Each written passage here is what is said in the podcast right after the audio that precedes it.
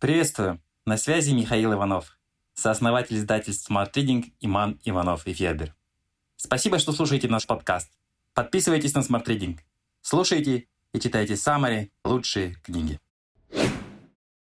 Семь признаков того, что вы прекрасный родитель. Мнение клинического психолога о правильном воспитании. Надин Ван дер Линден, клинический психолог и ментор, сформулировала семь признаков того, что родители воспитывают ребенка правильно. Родители часто волнуются, что воспитывают своих детей неправильно, ведут себя по отношению к ребенку слишком жестко или излишне мягко, уделяют мало внимания или наоборот перегружают опекой. Мы придерживаемся в воспитании детей более высоких стандартов, чем наши собственные родители, и поэтому испытываем больше сомнений. К тому же часто мы подаемся соблазну и сравниваем себя с другими мамами и папами, а также стремимся увидеть внешние признаки своей родительской состоятельности. Все это загоняет нас в ловушку под названием родительский невроз. Мы чувствуем себя неуверенно и не знаем, как поступить, когда ребенок ведет себя не так, как нам хочется. На самом деле большинство из нас – отличные любящие родители. Вот семь признаков того, что в ваших отношениях с ребенком все в порядке. Ребенок не боится показывать вам свои эмоции. Иногда ребенок выбирает не самое лучшее время для того, чтобы показать нам, как сильно он расстроен, злится или устал. Однако сам факт того, что ребенок открыто проявляет эмоции, говорит о том, что рядом с родителем он чувствует себя в безопасности и не скрывает своих чувств. Вот что говорит по этому поводу Надин Ван Дерлиндер. Тревожным признаком является ситуация, когда ребенок не проявляет чувств. Как правило, это свидетельствует о том, что в детско-родительских отношениях что-то не так. Не надо стремиться выключить разбушевавшегося ребенка. Прекрати немедленно. Оставлять его наедине с его эмоциями. Иди в свою комнату, когда успокоишься, придешь. Или пытаться отвлечь. Зато завтра ты идешь в кино. Попробуйте обратить внимание ребенка на его чувства и покажите, что понимаете их. Ты пинаешь стену, я вижу, ты злишься. Ты говоришь это потому, что твоя сестра не дает тебе играть. Так вы показываете ребенку, что понимаете его точку зрения и готовы помочь ему справиться с чувствами. Когда ребенку больно или у него что-то не ладится, он идет к вам. Если ребенок со своими проблемами идет к родителям, это значит, что они смогли обеспечить ему тыл, безопасную базу, куда он может вернуться, если ему нужна помощь. Такое поведение всегда стоит поощрять. Обнимите ребенка и терпеливо выслушайте его проблемы, даже если они кажутся вам незначительными. Так создаются открытые чуткие отношения, в которых ребенок может доверять родителям и говорить с ними о самых трудных вещах. Ребенок не боится вашей реакции.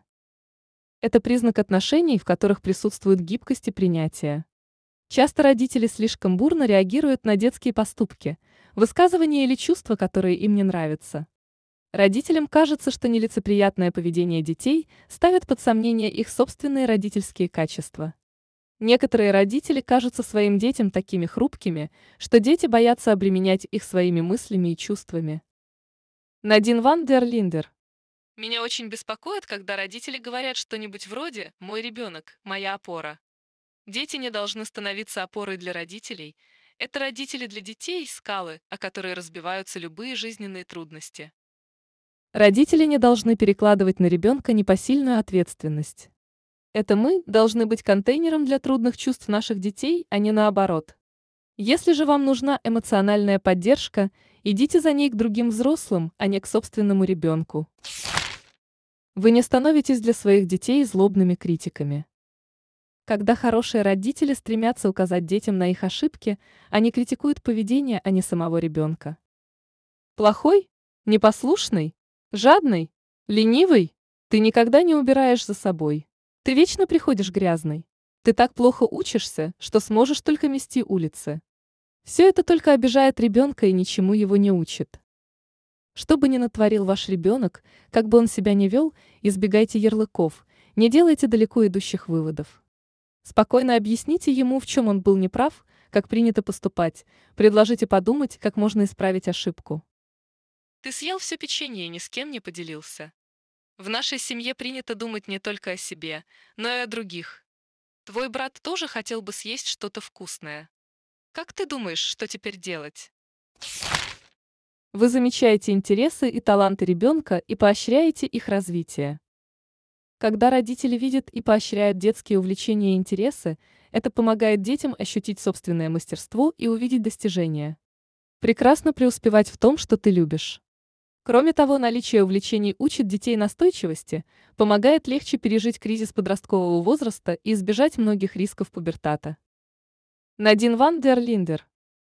Иногда я вижу, как родители пытаются за счет детей исполнить собственные несбывшиеся мечты и реализовать давно забытые потребности. Это опасный путь. Дети чувствуют наше давление и понимают, что за их успехами стоят сугубо личные интересы родителей.